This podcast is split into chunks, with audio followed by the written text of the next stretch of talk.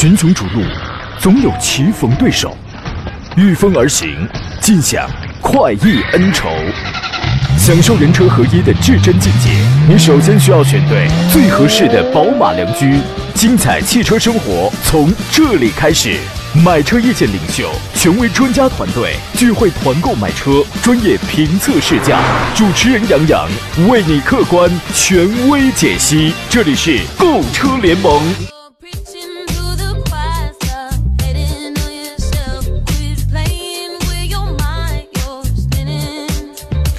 来，诸位，新的一周啊又开始了，欢迎如约收听山东交通广播，在礼拜一为您开始进行全省直播的专业汽车节目《购车联盟》，我是杨洋，在济南问候全省的汽车朋友。所以说呢，现在叫昼短夜长的季节，对吧？但是呢，确实是我总感觉有睡不完的这个觉啊。按理说呢，人年龄越大，你觉得越少啊。莫非我有这个返老还童的走势？天冷有觉尽情睡，莫使枕头空对背啊！休息好才可以有创造力的把工作去干好。希望我们所有人都可以休息好，睡醒了咱们就。抖擞精神，撸起袖子加油干了啊！今天节目呢，聊一下这个选车还有买车的提问。直播间两路热线此刻已经开始为您开通了，号码分别是零五三幺八二九二六零六零或八二九二七零七零。发信息说不说不通透的，您可以直接打电话。另外呢，还有一些网络互动方式。第一呢，您可以通过山东交通广播的微信公众号来收听收看我们此刻的节目，发送你的文字问题，我可以收得到。第二呢，您可以通过杨洋侃车的微信公众号，现在还有节目以外的时间都可以联系我，可以给他发送进群两个字呢，就可以加入到我节目的粉丝群当中来了。第三呢，可以关注我的抖音。和快手号都叫杨洋侃车。第四，回听绿色版的无广告版的节目，您可以在喜马拉雅音频平台搜索“杨洋侃车”。那么这四个字呢，第一个“杨”是木字旁，第二“杨”是提手旁，单人旁，侃南山的砍，杨洋侃车四个字，你就可以在视频、在音频界啊，你都可以找到我，好吧？今天呢，和我共同来解答各位选车、买车问题的是来自济南的知名汽车专家石安平石老师。你好，腿哥。哎，杨好，各位车友好。这个老人都有一话叫“新年新气象”，是吧？这还没到新年呢，您呢就有新气象发生了。听说最近有一个特别大的、老大的新的项目，是吧？知此良机，跟大家来介绍一下好吗？啊，也不算是新项目啊，这么多年了，一直从事二手车行业啊，现在自己单干了，好吧？是吧？意思，自己单干了啊，这个终于不用跟八百个人共同合伙了，是吧？啊，现在也是开了一个新的车行啊，嗯，叫叫什么名字啊？叫腿哥车行是吧？啊，这个有这名字，真的有叫腿毛哥车行，不是不是，说点正经的，叫什么名字？那个品家平价二手车超市啊啊，品家平价二手车超市，这个位置在哪儿？你看，哎，济南的工业南路啊，是吧？济南工业南路上，然后就可以。那您天天都在那儿吗？呃，基本上都在那儿。这个先说清楚，要付广告费吗？要我不说了啊。那付，反正反正你都说完了，你看是吧？我也我也不能只给您自个儿这个开绿灯是吧？对对啊，你这诱导完了，之后说下了下了节目广告费打过来是吧？这个 再聊两分钟的，我们这一分钟这可老贵，我跟你讲，再加两分钟啊，这个就是买二手车跟卖二手车都是可以的，是吧？对对，二手现在好像就这个现状嘛，就买卖啊，可能收进来，然后经过这种升级服务准备是吧，再再销售是这样啊。哎，所以说呢，其实干这个行业啊，其实第一呢，从从这个专业性上来讲的话，这个绝对不是问题了啊，已经经营这行六十多年了是吧？第二一个呢，我觉得这个工作其实也是蛮累的啊。你这个你要收二手车，我觉得这个还好，呃不呃你要卖二手车，这个这个还好，我我我车源我那个摆在那儿，我把好了关。没啥问题，价格公道，然后我卖了就好。但是你要收这个二手车这个东西啊，这个工作量其实它就很大，对吧？对，其实现在我们说像二手车这种，特别收购这个环境，它是那种非常碎片化的啊，就是它不和新车一样，是吧？我在厂家下订订单的话，我就可以批量的什么进很多这种车型，是吧？是呀。但二手车的这种我们叫收购或者采购的话，它是就是单台啊，嗯，基本上唯一性的啊，可能一台一台，你很很难短时间内我批量化的这种采购啊，嗯，这可能也就是二手车这个。我觉得算是一个门槛吧啊，对，确实是这样，也算一个制约，嗯，对，所以说我们节目上其实二手车的这个需求量也是非常的大，因为我们节目内容受限啊，所以这块内容平时在节目上我们设计的可能要少一点，但是呢，在生活当中大家有这方面的这个买车卖车二手车方面的一些需要啊，尤尤其济南或者济南周边的朋友，您可以到这个石老师这儿可以去找一找啊，工业南路的这个叫品家平价二手车有限责任公司（括呃这个括弧）腿毛哥独资是吧？是意思啊。祝愿你生意兴隆，好吧？这个这都是自己朋友啊。嗯呃，给诸位留出酝酿具体提问的时间了。我们先说几个新车，实际上现在已经已经有呃好些朋友已经已经发来这个买车问题了。这个不着急，我们先说两个新车啊。一个是 MG 的这个领航，十七号的时候呢，名爵旗下全新的 SUV MG 领航已经正式公布了预售价。你看现在很多的车型都是先公布一个预售价，先给你制造一个朦胧感，是吧？制造一个期望值。一共有六款车型，1.5T 的有四款，2.0T 的有两款，售价是九九八到幺五九八啊，就是只要九九八那种感觉啊。全新的家族设计的风格。外观无疑，这是非这是很动感的。定位呢，它是一个紧凑级的 SUV。这两个发动机呢，呃，匹配的变速箱，你看啊，1.5T 配六档手动，入门的肯定是一个低配的手动挡，其他的都用一个七档的双离合。那么然后 2.0T 呢会配一个六档的双离合。十一月这个车呢就会正式预售。呃，它有多紧凑呢？车长大概在四米六一，轴距在两米七二零，车长不算长，但轴距还是可以的。而且颜值比较帅，星星点阵的这个中网，然后双边双出的排气。啊，在十万出头，你想找这个双边双出排气的，应该不超过五台车啊。内饰呢，就是和名爵的 HS 有非常相似的这种风格吧，但是细节方面有还是有些不一样。一看照片，我我我们就能看出来。你比如说空调的这个实体按键部分，这个造型变了，然后挡把两侧的这个按钮这个布局方面也也也会有些变化。然后呢，在 HS 上之前有一有那个 Super Sport 那个按键，对吧？还有平底的方向盘，这些全部都是继承过来了。配置方面的中高配车型你得买。低配车型，我建议就是可以淘汰掉，因为中高配车型会给你陆续增加一些比比较高级而且实用的驾驶辅助配置。这些功能啊，在现在买车的时候，你会发现越来越必要，也越来越需要啊。底盘方面呢，前麦弗逊独立悬架，后多连杆独立后悬架，这也是同级当中侧重于舒适跟操控的一个主流的这种悬架配置吧。加上这台车呢，名爵从低端到相对高端一点，就有 ZS。领航还有 HS 这样三款 SUV 的产品了啊，但是现在紧凑级 SUV 市场的竞争应该说是非常残酷而且非常激烈的。石老师，您可以预测一下，你觉得这个车日子会好过吗？还是说这个竞争可能会比较残酷一些？呃，实际上是这样的，我觉得这款车的话，首先可能会打到哪一些？过去的话，可能一直关注这个名爵 HS 的这部分客户，前的客户群体啊，嗯。确实的，我觉得它是在这款那个名爵 HS 基础上做了非常大的一个升级，特别在外观方面啊，我觉得可能更年轻、更运动、更时尚啊。嗯。这方面的啊，我觉得这些消费群体，我觉得可能会把更多的目光来转移到这款领航啊这款车车型上啊。嗯。另外的话，我们说可能同级别竞争的话，呃，我觉得还是啊，觉得可能名爵这个一贯的这种优势啊，我觉得像运动操控的话，还是在日车这是。这款车上有所有所体现，嗯，这种情况，但是我觉得还是周边环境来看的话，还是比较恶劣的，对，周边的这个竞争还是比较恶劣的，是吧？嗯，还是比较惨烈的。再一个，你看它九九八到幺五九八的这个售价，其实也正好差不多呀，它就是一个名爵 HS 的这么一个呃售价区间，几乎是差不多的。所以 HS 以后怎么这个怎么卖呢？其实我发现就是。可能名爵包括很多这种，包括特别是我们自主品牌，早些年有一一直陷入一个怎么说呢，叫叫一个叫死循环吧啊。嗯。每发现推出一款这种新车或者有产品类的新车啊，首先呢怎么说呢，把它之前的这些老的车型的话，基本销路堵死了。嗯。这款车突然就热卖了，是吧？哎呀，你说这话你吓了我一跳，我怎么听上去 像是在说我们创办节目似的啊？这个出来一个新的，然后老了就得死掉，你知道啊？差不多啊，就是有这意思。嗯。对啊，其实现在我觉得可能很多车企它为什么搞这么丰富的产品线是吧？这个我觉得可能也是也是有原因的啊。对，特别是我觉得这种相对说比较呃小的这种车企的话，可能它这种新车的研发推出的速度啊还是慢一些啊。对，所以我觉得还是慢的话也未未必是一个坏事情。把每一款车都做成精品啊，这我觉得也也没问题。嗯嗯。对，反正这个车出来了，出来之后呢，您出来之后实车呀，您还有我们，我们都可以对比一下，到底这个车比 HS 啊，到底呃千秋。各有所谓各有千秋，会差在哪里啊？到时候咱们看一看。来，各位，广告稍微长了点，我们继续回到节目当中来啊。这个李军说，从哪儿可以看到腿哥的二手车的车源？半米阳光说，腿哥多说两遍地址电话，也让给你开绿灯了。还有人建议您呢，说腿哥上抖音啊，直播起来呀，是吧？你看，这是大家都非常的热心啊，都给您出了一些办法啊。这个在我们节目上，要不你这个石公子，要不你你买单？今天节目您给包圆了。呃，这个还是尽量满足大家的要求啊。你也你也可以尽量满足我的老板的要求。你把我们今天节目给包圆了，应该也花不了多少钱，几十万而已，你知道吧？呃，这个开个玩笑啊。重点呢，还是说这个我们呃有这个自己信赖的朋友吧，对吧？我我这个我们就讲自己信赖的朋友啊，对吧？然后他做了这个行业。就是可以让我们很多的听众，一是近水楼台，二呢就是可以更放心。啊，我觉得是这样。这个困扰这个二手车发展的这么多年，一直是一个诚信问题啊。太乱了。大家买二手车的话，还是希望找一个朋友啊，或者信得过的啊，是这样的。对，二手车这个行业其实还是很乱的，还是啊。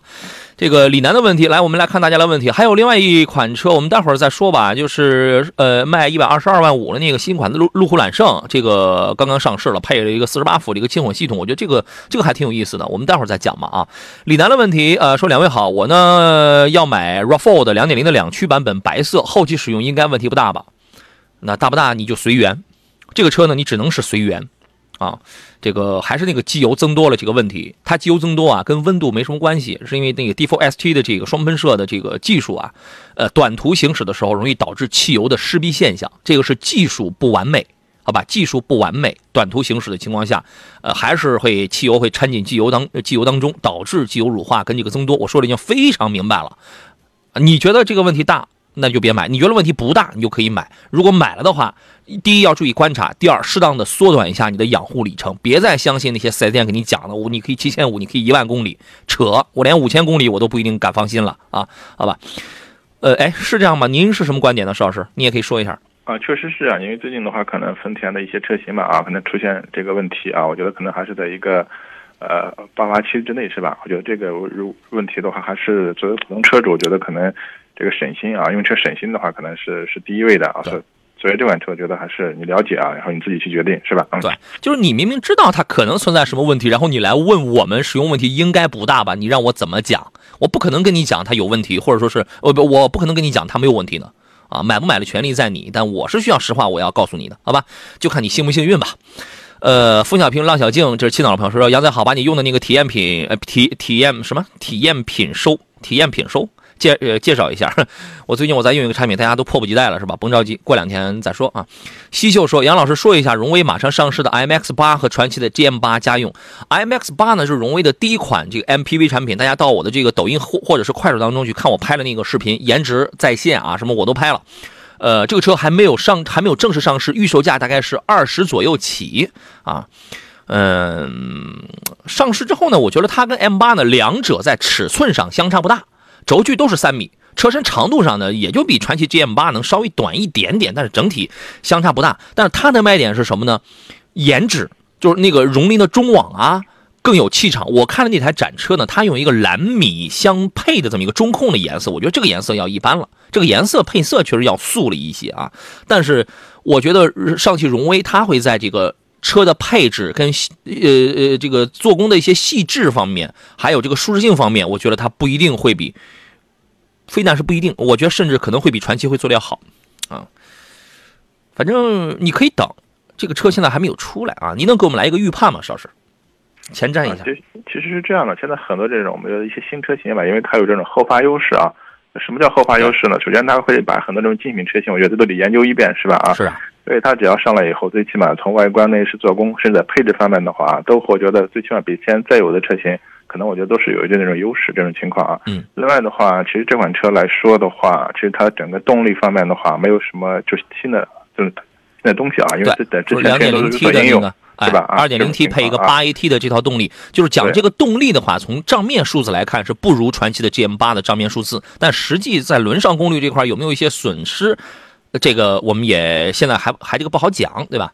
对，所以的话，作为一款新车的话，那可能我觉得，那主要是它后期的我整体的一个调教匹配的一个问题，是吧？啊，对。另外的话，我们说就主要是看市场的反馈和一个价格的一个坚挺程度，是这样啊。对啊，确实是这样，大家都是五门，也都是七座，是吧？这个配置也都很好，但我觉得荣威 MX 八在配置这这个呃，因为呃，对于这样的 MPV 来讲的话，配置会直接就会决定这个车的舒适性的一些问题。啊，它呢，我对它的这个。呃，说实话要更看好一些啊，因为上汽荣威做这个东西它是很有经验的，好吧？你可以等一等啊。呃，BQW 说主持人好，专家你们好。长安的 CS 三五的 Plus 和瑞虎的五 X 手动挡啊，你非要你这俩车非要买手动挡啊？你买个自动挡这个多好呀？请综合评价哪一款更值得入手？邵老师先给出您的这个分析吧。嗯，综合目前市场表现来的话，可能我会倾向于长安的啊。嗯，是这样啊。理由是什么？因为其实这两年这长安的一些车型吧，包括一些 SUV，包括一些 Plus 的车型，我觉得可能首先的话，动力方面表现还是非常稳定的啊，钢铁直喷的啊。对对，另外的话，你包括我觉得一些在一些啊外观啊，包括一些做工方面的话，我觉得这个长安的话，应该在国产品牌就做的还是比较啊好的。嗯，两者尺寸上差不太大，五 X 呢要稍微大一点点，但整体的这个你坐进去之后的这个使用感上，它这个差别不大了。呃，重点在哪儿呢？这两个车。就两个两个最大的差别啊，第一个是保有量方面，呃，三长安 CS 三五的这个 Plus 呢，这个车的销量是非常之大的啊，所以说这个对于这样的相对呃低一点级别的这样车型来讲的话。呃，销量呢会对这个售后的这个保值这块的影响是非常之巨大的啊，这个是非常之巨大的。那么目前五 X 瑞虎的五 X 应该是卖的最多的时候，差不多一个月全国能卖到七千多台，但是实际上 C C 三五 Plus 的销量要远超于这个的。第二一个点，最大的差别是在动力。如果你看了非要买手动挡的话，那么即便是手动挡一点六的那个 Plus 呢，它用的是缸内直喷一点六升的这个缸内直喷，一百二十八匹的这个动力，其实呢虽然不算是多么的强。但是整体啊，这个还真是不错，还算是不错。因为你本身大家都是一点五升、一点六升的啊，你这个谁比谁可能也差不太大。但是硬要比的话，它比五 X 那个一百一十多匹马力的这个动力确实要好啊，而且相对要略省点油吧。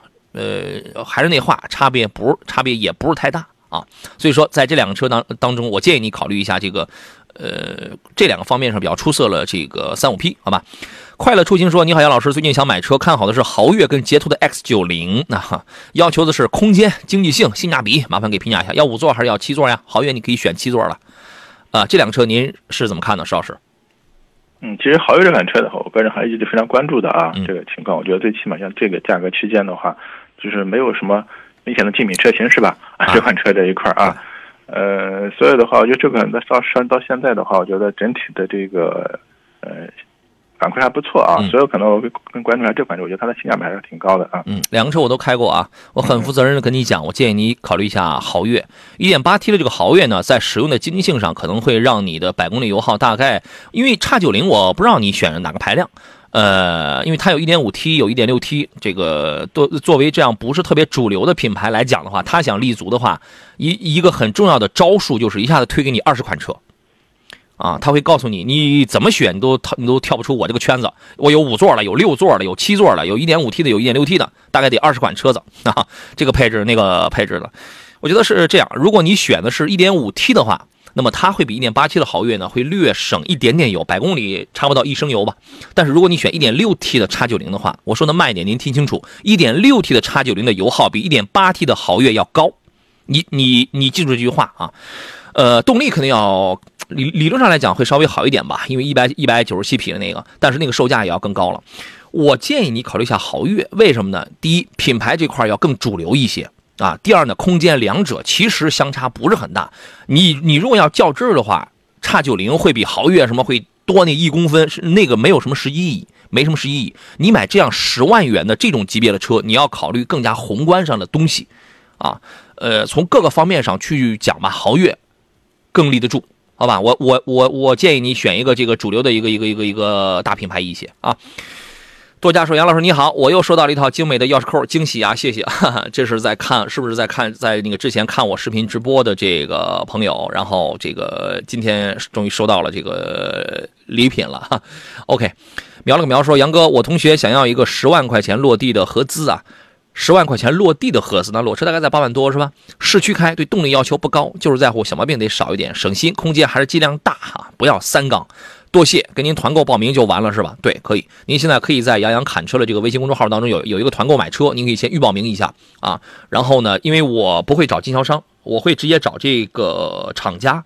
啊，然后让厂家去安排经销商，然后给您尽量在当地来这个提车。但是我要我这个计划我还没有展开啊，我凑一波，因为杨侃团我我之前一直把大家都都都都凑在一块儿，其实我很累，我很累，我这么多年啊，这七年搞了六十多场活动，我我我我其实真的很累啊，所以我一直我在想二点零版本二点零时代，我要用一种啊既给大家帮忙，然后也让我自己也要轻松一些的这种方式吧啊，因为这个事情啊，我现在的事情啊。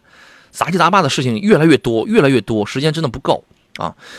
他这个问题，你看十万落地的合资对他的这些要求啊，当然他对，因为你这个价位对动力也不可能有什么太高的要求了，对吧？呃，这个问题你怎么看呢，邵老师？啊，他刚才要求的话，我觉得除了这个十万以内的盒子盒子落地，另外还要求空间大一些，是吧？尽可能大一点啊。对，但是实际上你比较主流的合资品牌来看呢，可能都是一些紧凑的，甚至小型车啊这个区对，都不大间吧。。嗯，呃，相对来说，我觉得可能看看韩系吧。哎啊，韩系你能买到一点四 T，一点四 T 应该是八万上来讲动力最好的了，而且是是合资的，是吧？啊类似像名图啊什么这这这类车吧，我觉得空间还都不错啊。哎，名图可能差点意思，你可以看一个什么领动啊这样的车子可以，对，嗯。哎，另外呢一点五升的新款第七代的伊兰特也马上也上了，你十万落地的话，这个可能够呛哈，新车出来可能会够够点呛。在这个价位你要买合资啊，三缸你不要，OK，那你就美系车的话，你只能考虑个什么一点五的那个英朗，那个是一个四缸的，这个你看一下啊。然后呢，德系里边你只能考虑点什么一点五升的什么桑塔纳。朗逸差不多，朗逸十万块钱现在也嗯也能落地。啊，可能宝来可能也差不多啊，对这个也行配置可能都是入门级的啊。对然后嗯然后就是韩国车了，好吧嗯，嗯就这几个目标很明确啊。我们进广告，稍事休息。群雄逐鹿，总有棋逢对手；御风而行，尽享快意恩仇。享受人车合一的至臻境界，你首先需要选对最合适的宝马良驹。精彩汽车生活从这里开始。买车意见领袖，权威专家团队聚会团购买车，专业评测试驾。主持人杨洋为你客观权威解析。这里是购车联盟。哎，诸位，时间很快，马上到了十点三十四分，我们还有最后的二十分钟的时间进行我们周一的购车联盟节目。我是杨洋啊，剩下半个小时呢，各位遇到了选车买车的问题，您可以拨打热线零五三幺八二九二六零六零或八二九二七零七零。另外，您可以在这个山东交通广播的微信公众号以及杨或者是杨洋侃车的微微信公众号，您都可以给我来留言。节目以外想联系我的话，在杨洋侃车的微信公众号，或者是在我的这个同名的抖音、快手还有喜马拉雅平台，您都可以联络到我，这四个字就可以找到了。加入节目粉丝群啊、给杨洋侃车微信公众号发送“进群”两个字就可以了啊。座上宾呢是来自济南品家评价二手车公司的石安平石老师，我得我得千万我得记住你这你这个名字啊！你好，石老师。哎，杨好，购车友好。对我们李军朋友还特别热心，说新车找杨洋团购，二手车找这个师哥，你俩强强联合吧？我俩咋联合？我俩能抱在一块亲一口，我俩咋联 咋联合？这个，哎，我们从头来看大家来这么多的问题，我得好好得扒拉扒拉啊。这个居俊玉的问题是，请专家评价一下比亚迪汉豪华版，主要想咨询下电池衰减、后期保养方面。电池衰减，现在比亚迪汉呢是整车是六年十五万公里的这个保修是吧？然后电池大概是终生的是吧？我记得好像是不限时间、不限里程啊。但是目前来讲的话，这个从国家标准，二零一六年之后啊，国家呢有一个默认的一个标准是这个大概是几年来着？是几年这个呃衰减不呃这个嗯不得低于百分之八十来着？就是就是最终保留的这个电量必须不得低于百分之八十来着？是三年还是几年？它对它确实有一个行业标准，可能具体数据我我记不特别清楚了啊，这个情况。但是你看比亚迪这个肯定是超过那个国家标准的啊。嗯是吧？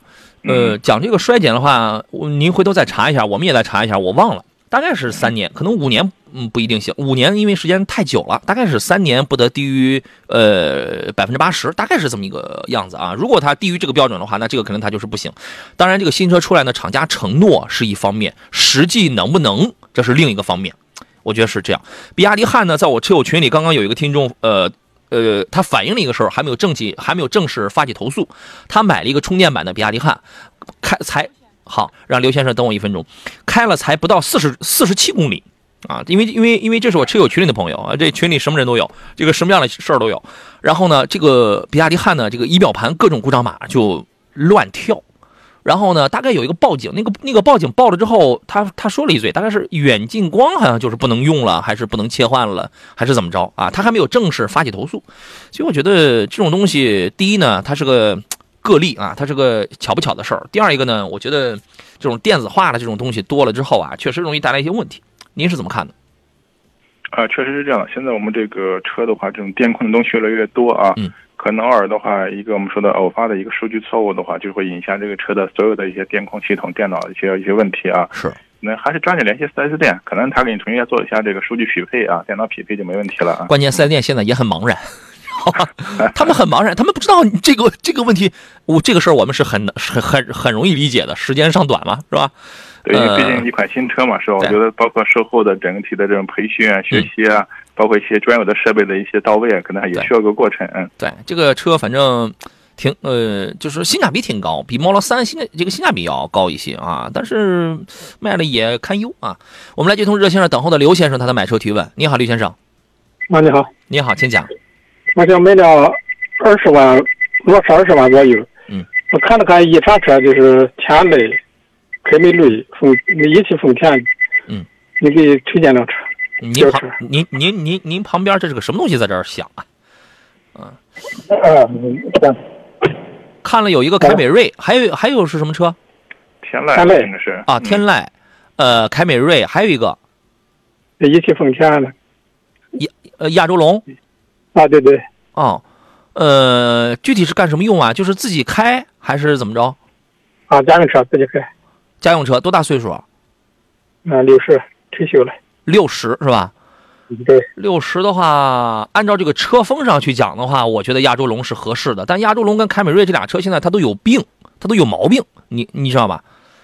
嗯。呃，您个人会比较喜欢哪一个？天籁嘞。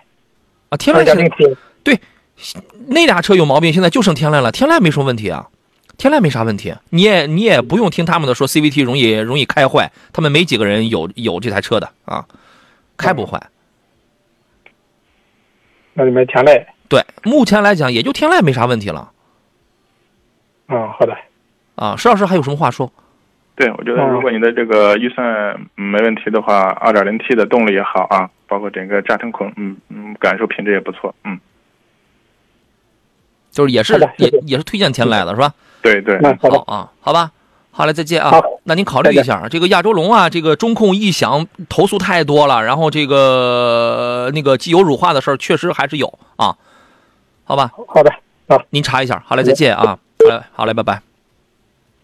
飞龙的问题是，现代瑞纳、起亚幻驰看了都是自动挡，该怎么来选？相同价格有什么推荐吗？他是这样，这两个车底子是一样的，都是一点四升的，也都是四 AT 的。现在说实话，用四 AT 的车已经不多了。呃，美国车呢，原来在这个价位给你用 CAT 的车，现在基本都已经停产，都已经淘汰了。因为韩系车嘛，我要占据这块低价的市场，那么我就有可能他不会给你用什么太高明的一些东西。所以说，呃，它是现在为数不多的还得给你用四四档自动变速器的这样的车子啊。但是这俩车底子是完全一样的。但是我会建议你买瑞纳，为什么呢？瑞纳的销量要高太多了，起亚幻驰这个车几乎就卖不动，好吧？你考虑一下这个就可以了。神经蛙说，斯达的科米克落地十万多点，刚刚提车了啊！这是给我们刚刚，谢谢您的建议，这是给我们刚刚的那个要求十万落地买合资车的朋友提供的一个建议啊！可以，这个车您可以考虑啊。天蓬元帅说，杨洋，林肯尊雅版 2.0T 两驱怎么样？评价一下。谁的尊雅版？MKZ 吗？谁的尊雅版啊？是什么车型啊？如果如果是 MKZ 的话。呃，现在要买就赶紧买吧，反正最后一批车了，应该是因为马上 MKZ 就要停产了，停产之后后边再出就要全部都换后驱了啊。这个现在是前驱嘛，这个后头可能都要换这个，应该是横置后驱吧，好一个好像是啊。您看的是这个车吗？如果是这个车的话，那你那你还可以考虑的啊。看一下其他朋友的问题。呃，滨州的朋友说：“杨老师你好，有反映哈弗 M 六自动变速箱换挡时有异响的问题吗？正在听杨老师的直播啊，这个不是一个新闻吧？这个不是个新闻啊啊，这个问题你怎么看？嗯，本身其实哈弗 M 六这款车的话，这个销量不是特别高，是吧？啊，这种情况啊。”应该可能我近期没太没太关注这方面的消息，嗯啊，因为原来在那个哈弗 H 六上，这个变速箱又是顿挫啊、异响啊、油耗大呀，这个问题它它就存在，啊，一样的东西，所以这个并不是什么新闻啊。呃，你买这个新车之前，你去试驾的时候，其实你就应该注意到这一点也不是说有一点顿挫、有一点异响，咱们就不能买。只要是有的人开一辈子还开不出来呢，他还感觉不出来呢，对吧？只要是在能在可承受的范围内，反正我们就花了这个钱。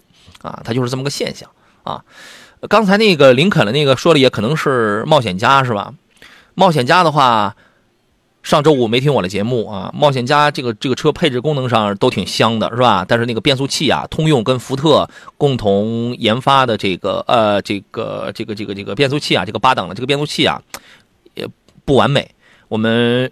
呃，上周汽车帮节目当中刚好有听众投诉，呃，买了一个新车，青岛的一位朋友有问题，然后我让厂家给他换了一台新的变速箱，现在应该是换上了。啊，所以说你要你去看一看，你要注意这个事儿啊。子凡说，新能源电池保八年，衰减不超百分之二十啊。保八年啊，它是这样，保八年，这个电池、电机什么这些东西保八年，这是一个最低标准。从二零一六年开始，这个所有的乘用车生产企业对于这个电池、电机这样的核心部件，必须，这是国家工信部的规定，至少必须要提供一个八年或十二公里的质保，以先到者为准，这是一个最低标准。啊，比亚迪汉我记得是不限时间、不限里程来着。呃，但是呃，刚才那位听众关心的，它是一个对于衰减是怎么规定的？呃，新车上市之后，它一定会对于这方面会有一个规定啊。我们您可以再了解一下。李军说，六十岁的退休年龄，肯定老两口自驾游 SUV 的通过性要强一些。谁六十岁？啊，就刚才那位咨询那个天籁、凯美瑞的那位车友啊啊。嗨，啊，他推荐要考。呃，选一台 SUV 是吧？哎，可以，也对，我觉得这个意见可以考虑，这个意见，哎，对对对，刚才那位刘先生可以考虑这个方向啊。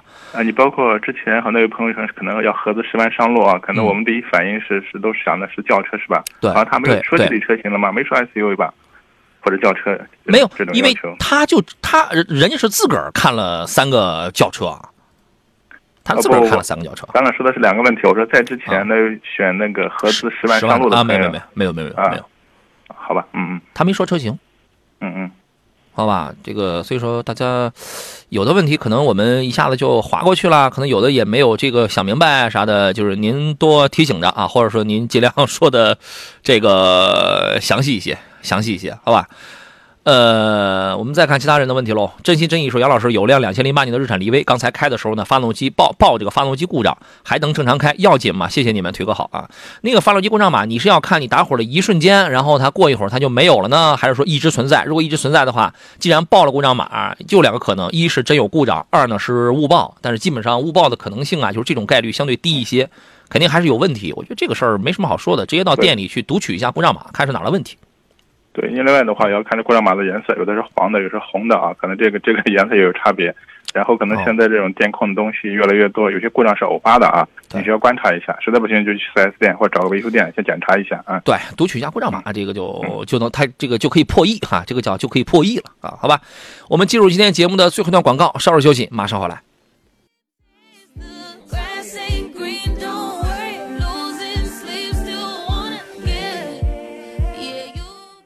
好了，各位，来到我们今天最后一段的这个节目当中啊，滨州的朋友说，杨老师是什么脑子？一问答案马上就来赞一个啊，你你你就就是多喝六个核桃就可以了啊，这个补补脑子啊，这个东西啊，就是呃，看似漫不经意呀，看似张嘴就来啊，但是都是由于你就是私下里你对一些问题的一些个考虑啊，是这样的，好吧？你也你也可以啊。玉格说呢，杨好，石老师好，请问一下，丰田的致炫 X 啊，那个两厢小车，哎，我发现今天问问这个比较亲民车的朋友比较多一些啊。我呢想买尊贵版啊，高配的是吧？可是呢，销售人员极力推荐我领先版，请问杨老师，我选哪一款？这个东西啊，嗯，可能有两种原因啊。第一呢，这个销售人员有可能是了解到了你的一些需求之后，他想给你省钱啊，给你多省了一万几千块钱，将近两万块。第二个原因呢？那个车是不是他们这个这个低配车是不是吉利想去甩掉，想去卖掉，还是什么还是什么事儿？我觉得也不好讲啊。我我觉得可能就这俩原因，呃，差呢差一万多块钱，但是配置上要差不少东西的。尊贵版呢，呃，相当于是一个高配车型，呃，该有什么无钥匙进入啊、定速巡航啊、倒车影像啊，还有什么东西来？还多几个喇叭，仿呃仿皮座椅，好像还多是不是不是还多侧侧气囊什么的？我觉得呃还多天窗，我觉得可以啊。虽然这样的小车呢定不定速巡航啊倒也没什么意义，但是呢多的这些东西吧，我觉得一万来块钱倒也不多，反正倒也值。我是这样认为的啊。既然你的初衷也喜欢那个尊贵版这个高配的，何乐而不买呢？邵老师觉得呢？嗯，其实我前面我觉得你分析那个销售顾问来推荐这个原因是是是是准确的，是吗？我蒙的。对，是准确的。要么就是可能高配的没有现车是吧？或者周周比较长。要么就是可能销售有现车，给你推荐现车，或者什么销售任务的压力是吧？当月必须要出单或者怎么样这种情况啊？哎，但那个车配置确实一般啊。是吧？呃，对，从你刚刚几个配置来看呢，我觉得这个高配的有些配置还是比较实用的啊。确实如此啊。嗯，这个您再琢磨琢磨，好吧？您考虑一下啊。呃，新海域的问题是，你好，主持人，奥迪 A 三，听说二一款马上上市，对，在北京车展上我们已经见到了，它叫 A 三 L 嘛，呃，颜值呢 普遍 A 四 A 六化，就是普遍家族化啊，就是比较犀利那种啊，然后稍微的加长了一点，大概是不到一百呃不到一百毫米吧，忘了，呃，排量上，因为当时车展上摆出来排量我没有看。嗯，我也不知道它摆没摆，但是参照海外版的话，海外版最低排量它是个 1.5T 的。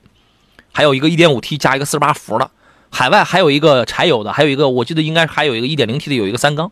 但是进入到中国国内之后呢，到底还会不会是直接把它换了一点 1.5T 的，还是还是继续延续 1.4T？这个这个不好讲，这个不好讲。但是变速箱我估计不这个不会换，肯定低配车还是一点五 T 的，呃，还是那个那个七速的干式双离合，这个应该是不这个应该是这个不会换的。所以说呢，是买二零款还是等二一款呢？我觉得这个就。看钱说话，对吧？这个看钱说话啊！您分析一下这个问题好吗？嗯，确实是这样的。这两包括这两年吧，整体奥迪的车型这个价格优惠力度比较大。嗯。但是新款一上来，可能它的这个我们说价格怎么调整的话，它有一个周期性，是吧？这种情况。对。这个主要有一日子是吧？对，看你的买车的一个时间啊，迫切性啊，你愿等的话，等等也没问题，是吧？啊，那可能不是说等一两个月，实际上可能三四个月，是吧？可能嗯，确如此啊，好吧。你如果说是想就是抄点儿图个便宜的话，性价比也比较 OK 的话，那么现款就可以啊。对你买个现款就可以，虽然现在的现款没有降到去年的那么低，但是基本上你想也就是十几万入门嘛，对吧？这个，但是你如果是一个就是。呃，你的性格上啊，就是带一种买新不买旧。我我新产品出来之后，我一定我要最早我要尝鲜的。那你肯定那里得那里就等明年，对吧？新这个新款的这个 A 三，好吧？呃，应该是今年年底，今年年底，然后它就能出来了啊。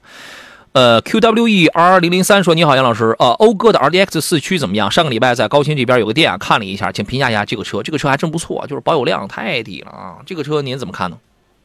哦，对，其实本田的一些车，我觉得啊，应该本身技术方面，包括开起来啊，也比较嗯啊好玩这种情况啊，车本身没问题。这个车好像还小众，对，太小众。这个车全国现在一个月能卖个五百台，撑死了，你知道吗？也也就个五百六百台，就就就就就这么个数据上。哎，这个车好像也有什么免费保养的这个政策来讲了，是吧？对，现在基本上豪华品牌都有类似这种这种我们叫售后服务吧这种情况啊。